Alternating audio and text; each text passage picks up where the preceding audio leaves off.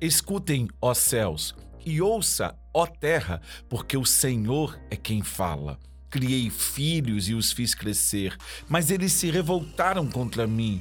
O boi conhece o seu dono e o jumento o lugar onde lhe dão comida. Mas Israel não tem conhecimento. O meu povo não entende. Isaías capítulo 1, versículos 2 e 3 é a palavra que o Senhor tem para os nossos corações neste momento.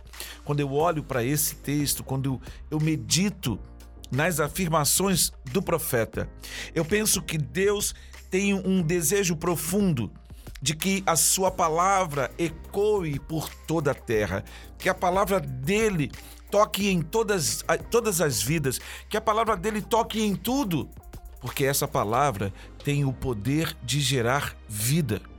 Mas nós muitas vezes não entendemos que o temor do Senhor está em obedecer a Sua palavra.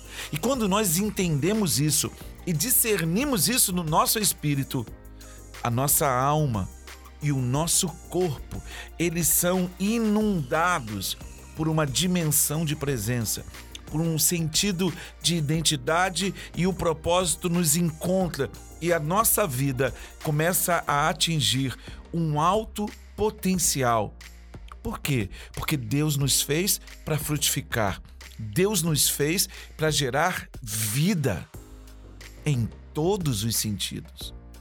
Por isso é que nós precisamos parar, refletir, para que nós avancemos para uma vida frutífera, para uma vida profissional saudável, para que realmente nós consigamos ver o fruto do nosso trabalho.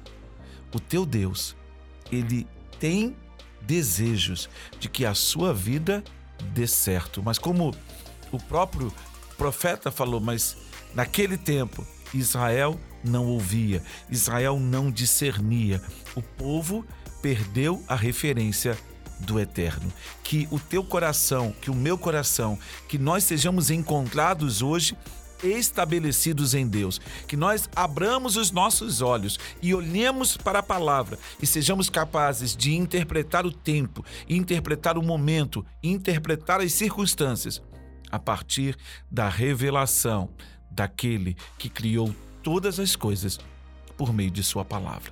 Que a palavra do Senhor encontre espaço e produza eco em nossas vidas para a glória de Yeshua.